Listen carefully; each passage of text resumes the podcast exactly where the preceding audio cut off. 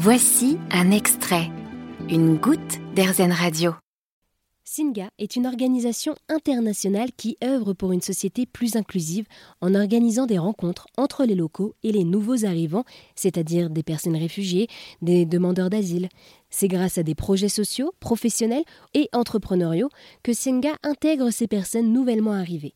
Aux locaux de Singa à Lyon, j'ai rencontré Justine, la coordinatrice de l'incubateur Singa Lyon, qui a répondu à mes questions. Bonjour Justine. Bonjour Marie-Belle. Aujourd'hui, grâce à Singa, donc plusieurs personnes ont pu retrouver euh, un travail, une activité où elles se réalisent pleinement finalement, où elles réalisent pleinement leur talent. Oui, c'est ça. L'idée, c'est euh, de partir à la fois des compétences des personnes qui ont souvent des parcours assez incroyables euh, dans leur pays d'origine, mais aussi de valoriser toutes les compétences qu'elles ont pu acquérir au fil du temps. Et l'objectif, c'est ensuite de pouvoir euh, voir avec elles ce qu'elles ont envie de faire dans leur projet professionnel, que ce soit en lien avec ces compétences-là, mais aussi avec leurs envies profondes. L'objectif, c'est ensuite de pouvoir les accompagner dans ce sens, donc soit vers un projet entrepreneurial, puisque c'est ce qu'elles ont envie de faire, soit de les aider à valoriser ces compétences-là pour ensuite retrouver un emploi euh, qui corresponde à leurs valeurs.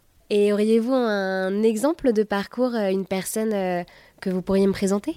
Fatima, elle est jordanienne et ça a été la première femme guide touristique à Petra en Jordanie. Et quand elle est arrivée en France, elle a voulu partager euh, sa culture jordanienne qui est encore très peu connue en France. Et elle a trouvé le moyen de partager cette culture à travers le thé, puisque euh, en Jordanie, le thé, c'est un peu euh, le langage universel pour se rencontrer et échanger.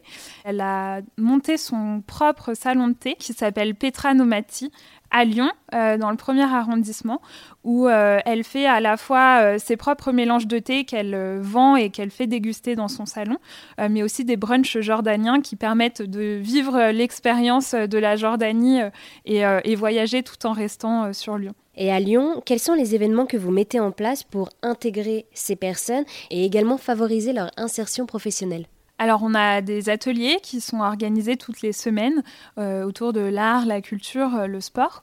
On a aussi un atelier projet professionnel qui est organisé euh, deux fois par mois où l'idée c'est que les personnes à la recherche d'un emploi, d'une formation ou tout simplement de leur projet professionnel peuvent venir pour échanger avec d'autres personnes sur cette thématique-là. On organise aussi une rencontre devant le théâtre de Célestin au mois de mai avec l'idée de pouvoir vous faire découvrir euh, des euh, portraits réalisés pendant euh, le programme Femmes en scène, qui permet à des femmes françaises issues de l'immigration, membres de la communauté Tsinga, de faire du théâtre et donc de prendre la parole à travers le théâtre. Et alors, quels sont les projets que vous accompagnez aujourd'hui sur la métropole de Lyon?